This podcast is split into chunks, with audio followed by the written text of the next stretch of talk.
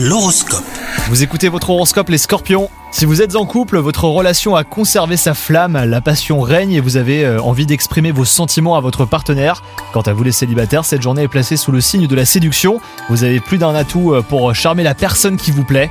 Au travail, votre énergie revient après une baisse de morale ces derniers temps. Vos efforts ne passent pas inaperçus et finissent par payer. Les astres vous encouragent à rester fidèle à vos valeurs. Des réussites professionnelles d'ailleurs sont à venir.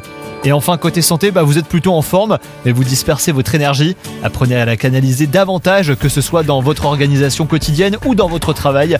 Prenez de meilleures habitudes de sommeil et d'alimentation. Vous pouvez aussi pratiquer un sport d'endurance hein, pour vous dépenser, comme euh, la course ou le vélo. Bonne journée à vous